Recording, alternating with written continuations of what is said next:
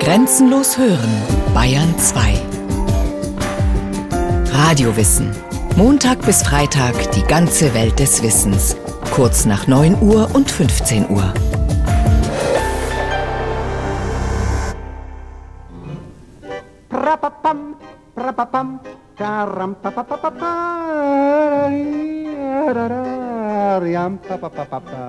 Nun gut, wer bist du denn?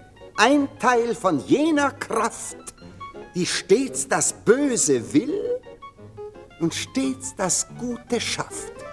Er ging als der Mephisto unseres Zeitalters in die Theatergeschichte ein. Gründgens Mephisto in seiner Faustinszenierung war unvergleichlich. Joachim Kaiser. Er glitzerte und sprühte vor Talent. Der charmante, einfallsreiche, hinreißend gefallsüchtige Gustav.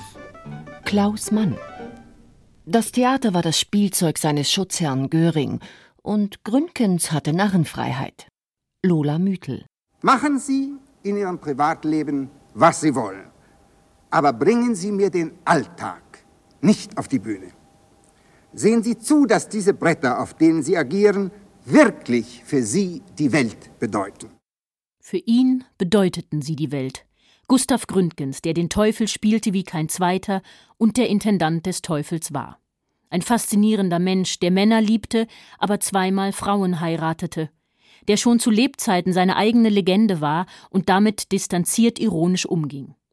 Als neuer Intendant des Hamburger Schauspielhauses versicherte er 1955 seinen künftigen Mitarbeitern Wenn man, wie ich, an die 30 Jahre in erster Reihe am Theater gewirkt hat, ist man unweigerlich einer Art Legendenbildung ausgesetzt. Eine Legende, die sich immer mehr von einem selbst loslöst. Ich denke mir manchmal, wenn ich meiner Fama auf der Straße begegnen würde, ich würde mich nicht erkennen.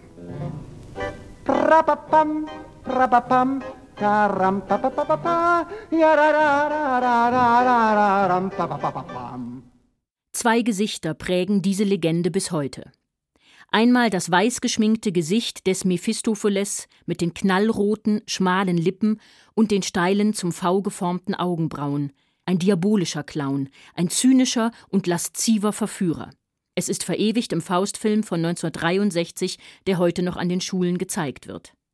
Das zweite wirkt ganz anders. Kalt, streng, preußisch oder wie es der Kritiker Friedrich Luft formulierte, Gründgens wurde der kalte Typ des charakterlich Zwielichtigen. Er war der anrüchige Monokelträger mit dem harten, kahlen Kopf und den sonderbar leeren, stechenden Augen. Dieses Gesicht ist heute vor allem noch aus zwei Filmen präsent. Aus Liebelei von Max Ophüls 1933. Gründgens verkörpert den gehörnten Baron von Eggersdorf, der den Liebhaber seiner Frau zum Duell fordert und ihn dabei aus Rachsucht tötet. Der zweite ist Fritz Langs berühmter Film M. Eine Stadt sucht einen Mörder. In ihm brilliert er in der Rolle des Schränkers, eines Tresorknackers in langem Ledermantel und mit dem obligatorischen Monokel, das er auch privat trägt.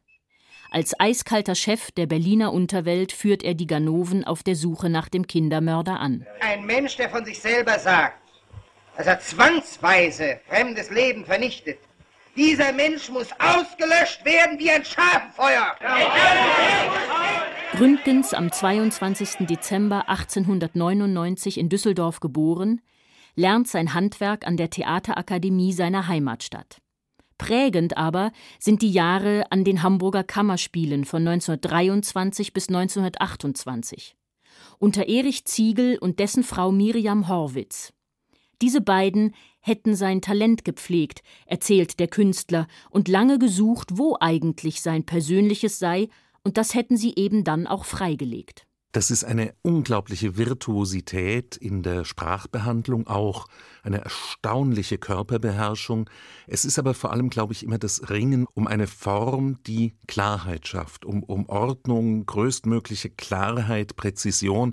Es ist auch immer eine Distanz spürbar zur gespielten Rolle und äh, das macht dann das, was er spielen will oder die Figur, die er spielen will, so, so kenntlich, so klar, so, ja, faszinierend definiert Gründgens Biograf Thomas Blubacher das Genie des Schauspielers, der all die großen Theatercharaktere verkörpert, in Klassikern von Shakespeare, Ibsen, Wedekind, Schnitzler, Strindberg, Shaw, Lessing und vielen mehr.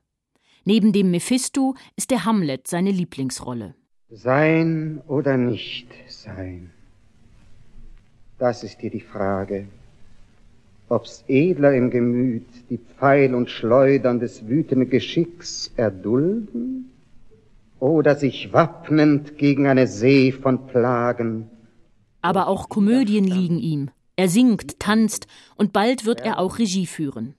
Gründgens verzaubert das Hamburger Publikum. Er verausgabt sich auf der Bühne und im Leben. Mir sind in meinem bürgerlichen Heldenleben mehr Dinge passiert, als ich mir meinen kühnsten Träumen hätte vorstellen können. Auf der Reeperbahn nachts um halb eins, ob du ein Mehl hast oder ob keins, amüsierst du dich. Mitte der 20er Jahre feiert der Monokelprinz, wie er damals genannt wird, die Nächte durch. Im langen Ledermantel, das silberne Monokel vorm Auge, streift er durch St. Pauli, verkehrt gerne im Hippodrom, wo Hans Albers die große Freiheit Nummer 7 dreht und die Huren manchmal nackt reiten. Begleitet wird er von den Thomas Mann Kindern, Erika und Klaus und Pamela Wedekind, der Tochter des Dramatikers Frank Wedekind. Ein wildes Quartett, das auch zusammen in Klaus Manns Stück Anja und Esther spielt und bei dem Gründgens Regie führt. Es wird von der Kritik verrissen. Klaus Mann aber schwärmt nach der ersten Begegnung mit dem Monokelprinz. Er war schön. Die gerade etwas zu fleischige Nase, die stolzen Lippen, das markante Kinn, alles war von kräftiger und reiner Bildung. Die leichte Verzerrtheit seiner Miene war wohl auf das Monokel zurückzuführen, welches er wegen starker Kurzsichtigkeit trug. Zu einer Brille mochte seine Eitelkeit sich nicht bequemen. Klaus Mann ist homosexuell, aber mit Pamela Wedekind verlobt, zu der sich auch seine bisexuelle Schwester Erika hingezogen fühlt. Gründgens wiederum lebt gerade mit dem Maler und überzeugten Marxisten Jan Kurzke zusammen. Aber er ist zerrissen zwischen seiner Liebe zu Männern und der Sehnsucht nach einem trauten Heim. Thomas Blubacher, Gründgens hat Zeit seines Lebens immer wieder Heiratspläne geschmiedet, war mehrfach verlobt, hat sich wirklich auch in Frauen verliebt. Auf der einen Seite war das sicher so dieses Ideal von Ehe, Frau, Kindern, was einfach internalisiert war. Aus dem geregelten Privatleben wird nichts, als er 1926 Erika Mann heiratet. Die Ehe des gänzlich unbürgerlichen Paares wird drei Jahre später geschieden, auch wenn die Brauteltern zur Hochzeit einen Apparat zum Abziehen von Toilettenpapier schenken, der dabei Üb immer Treu und Redlichkeit spielt. Die Nacht ist nicht allein zum Schlafen da. Die Nacht ist da das, was geschieht.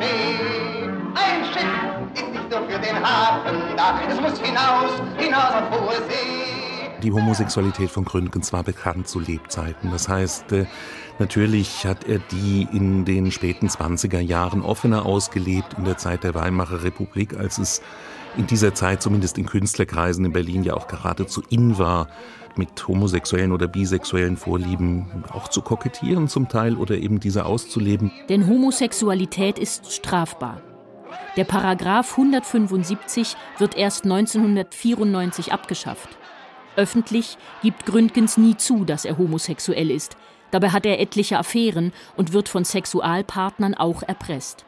Sein Rechtsanwalt erledigt solche Fälle dann diskret. Gründgens mag auf viele auch arrogant und abweisend gewirkt haben. Andere bezeichnen ihn als unglaublich charmant und geistreich und witzig. Als Privatmensch war er aber ein zutiefst auch unsicherer, erstaunlich unsicherer, an sich selbst verzweifelnder und verzweifelter und vor allem ein sehr, sehr einsamer Mensch.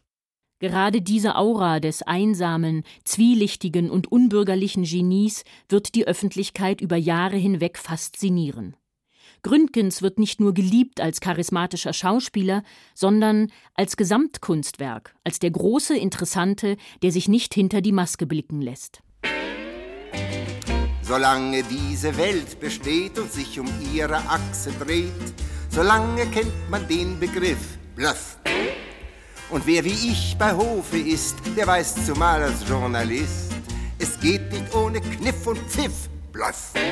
1928 liegen spannende Jahre vor dem Künstler.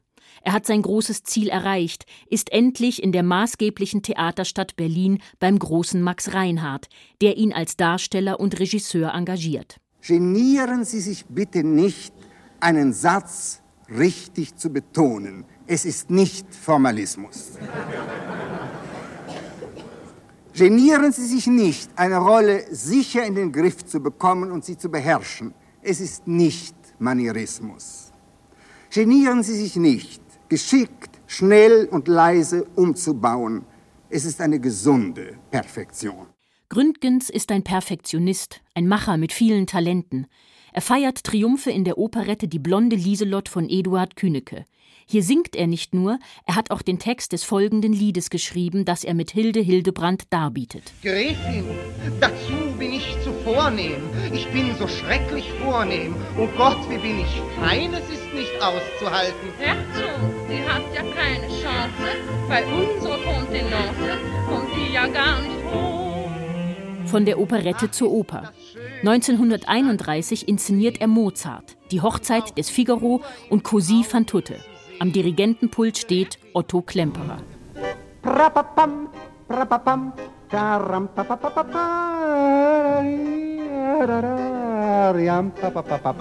Am 2. Dezember 1932 spielt Gründgens in Berlin die Rolle seines Lebens, den Teufel in Goethes Faust, der im Schauspielhaus Premiere hat. Der Faust ist Werner Kraus, der als bester Schauspieler Deutschlands gilt. Nicht an diesem Tag. Gustav Gründgens spielt ihn an die Wand. Sein Mephisto, fasziniert, zieht das Publikum in seinen Bann. Es ist seine Show. Hier eine Aufnahme, 18 Jahre später, vom Düsseldorfer Schauspielhaus. Ich bin der Geist, der stets verneint. Und das mit Recht. Denn alles, was entsteht, ist wert, dass es zugrunde geht. Drum besser wär's, dass nichts entstünde. So ist denn alles, was ihr Sünde, Zerstörung, kurz das Böse nennt, mein eigentliches Element. Vom realen Bösen wird Gründgens zwei Jahre später versucht. Nach der Machtübernahme der Nationalsozialisten trägt ihm der preußische Ministerpräsident Hermann Göring die Intendanz der Berliner Staatstheater an. Nach langem Zögern stimmt Gründgens zu. Warum wurde er des Teufels Intendant? Dass er nicht emigriert ist, dafür gibt er natürlich eine Reihe von Gründen an. Er hatte Freunde in Deutschland, seine Eltern, vor allem die geliebte Mutter war in Deutschland. Ich glaube, er hätte die nie alleine gelassen und wäre ins Ausland gegangen. Wahrscheinlich hat ihn aber schon auch diese Position und diese Möglichkeiten gereizt. Das muss man ganz offen sagen. Reizt ihn der Tanz auf dem Rasiermesser, wie es Karl Zuckmeier formuliert? Gründgens erweist sich jedenfalls als geschickter Taktiker, lässt sich von Göring freie Hand in allen Belangen zusichern. Mit 34 Jahren ist er Herr über 1200 Mitarbeiter. Er bekommt die finanziellen Mittel, die er will, und bestimmt weitgehend frei den Spielplan. Er holt die besten Schauspieler an sein Theater. Sie spielen nach seiner Vorstellung, seinem Credo. Ich würde wünschen, dass die drei Stunden, in denen wir abends unseren Beruf ausüben, festliche Stunden sind. Besondere Stunden für jeden von uns. Nur dann werden sie besondere Stunden für den Zuschauer sein. Der wichtigste Theatermann der Nazis nutzt seine Position aber auch, um homosexuelle und jüdische Kollegen zu schützen. Er beschäftigt sie am Theater, wie seinen jüdischen Freund Erich Zacharias Langhans, den er vor dem KZ rettet. Auch seinen früheren Mentor Erich Ziegel und dessen jüdische Ehefrau Miriam Horwitz holt er nach Berlin. Der einstige Freund und Schwager Klaus Mann verzeiht ihm nicht, dass er am Tisch des monströsen Reichsmarschalls sitzt, mit Mördern zecht und spielt. 1936 veröffentlicht er seinen Mephisto-Roman, in dem er Gründgens als eiskalten Opportunisten charakterisiert, der einen Pakt mit dem Teufel eingeht, um Karriere zu machen. Das Buch wird mehrfach verboten, erscheint 1980 trotzdem, wird ein Bestseller und später mit Klaus Maria Brandauer in der Hauptrolle verfilmt. Der Kritiker Joachim Kaiser sagt später im Bayerischen Rundfunk: Den Zorn des Schwagers muss man respektieren und begreifen. Gleichwohl hat Klaus Mann nicht die Wahrheit über Gründgens dargestellt, sondern ein Zerrbild aus jenem Hass gegeben, in welchen Liebe manchmal umschlägt. Denn Gründgens war während der Nazizeit, weiß Gott, kein Bollwerk der Nazis, sondern ein Symbol für Kunst.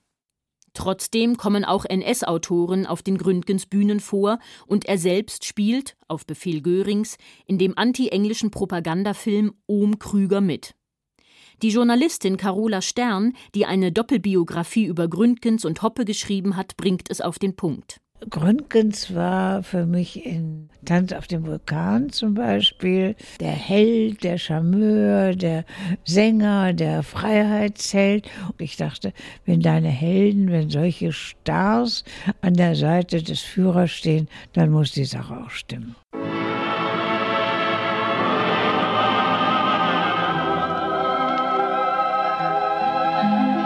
Ich weiß, es wird einmal ein Wunder geschehen und dann werden tausend Märchen wahr. Es wird einmal ein Wunder geschehen oder Davon geht die Welt nicht unter, Evergreens von Zara Leander, die der Texter Bruno Balz im Gefängnis unter Druck geschrieben hat. Nur 24 Stunden gaben ihm die Nazis dafür Zeit, sonst hätten sie den homosexuellen Künstler nicht freigelassen. Auch Gustav Gründgens schwebt in Gefahr. Er wird im Völkischen Beobachter wegen seiner angeblich tendenziösen Hamlet-Darstellung angegriffen. Gerüchte über homosexuelle Affären werden lanciert und die kommen von ganz oben. Josef Goebbels, Rivale Görings, notiert in seinem Tagebuch: Hitler ist sehr besorgt über den Sumpf im Staatstheater. Gründgens soll sich bald ins Ausland verdrücken. Hitler ist der Meinung, dass Gründgens ganz weg muss. Diese 175er sind ja alle hysterisch wie die Weiber. Gründgens taktiert, reicht seinen Rücktritt ein, den Göring nicht annimmt. Er schützt ihn weiter gegen den Reichspropagandaminister und ernennt ihn zum preußischen Staatsrat, ein Titel, der ihm Immunität zusichert. Gründgens macht weiter, er heiratet zum zweiten Mal. Wissen Sie, was Sie sind? Sie sind eine dumme Gans. Wenigstens finden Sie mich jetzt nicht mehr reizend. Doch, Sie sind eine reizende dumme Gans. Die reizende dumme Gans im Film Kapriolen ist Marianne Hoppe.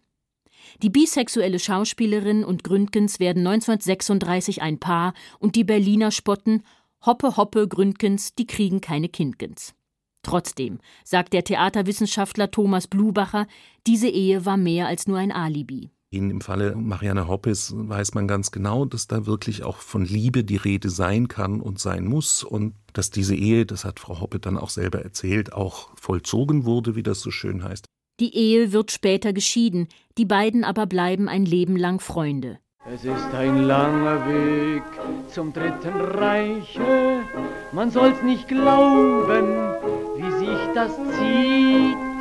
Es ist ein hoher Baum, die deutsche Eiche, von der aus man den Silberstreifen sieht. Nach Ende des Naziregimes wird Gründgens von den Sowjets verhaftet und neun Monate im Lager Jamlitz interniert.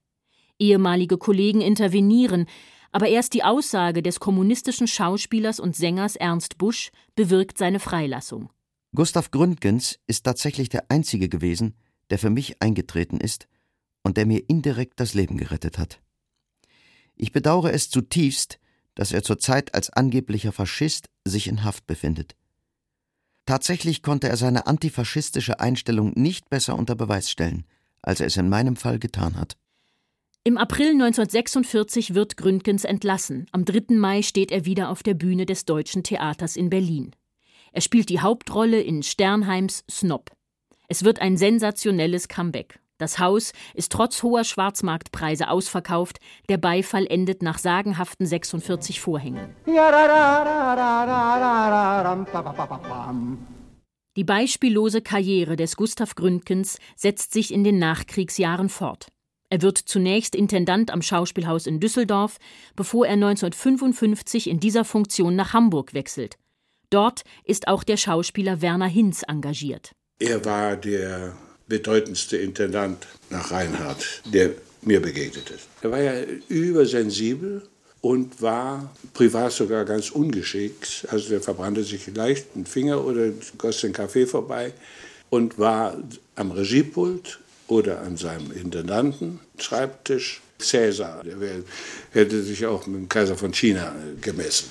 Er war von einer unglaublichen Souveränität, von einer Sicherheit im Urteil, von einer fabelhaften Fähigkeit, präzise sich zu formulieren. Er konnte mit einem Satz einem erwachsenen Schauspieler eine Tür öffnen zur Rolle. Und er hatte eine natürliche Autorität. Privat ist Gründgens mit dem jungen Regisseur Peter Gorski liiert, den er 1949 adoptiert und der später sein Universalerbe wird. Gründgens fördert ihn, wo er kann, und wird doch enttäuscht. Er hat ihn auch äh, zu seinem Stellvertreter im Theater gemacht, hat ihn inszenieren lassen, obwohl das wahrscheinlich nicht das größte aller Talente von Peter Gorski war. Und dass Gorski sich dann Ende der 50er Jahre mit einer ehemaligen Schulkameradin liiert hat, die er dann nach dem Tod von Gründgens auch geheiratet hat. Und Gründgens, wie er in einem Brief selber äh, schrieb, sozusagen Schwiegervater wurde auf seine alten Tage. Das hat ihn doch sehr, sehr erschüttert und äh, große Einsamkeitsgefühle ausgelöst, weil Peter Gorski, den hat er nun wirklich sehr, sehr geliebt. In seinen letzten Jahren zieht sich Gründgens immer mehr zurück. Er ist einsam und krank, leidet seit Jahrzehnten unter Migräne, unter Depressionen und Schlaflosigkeit.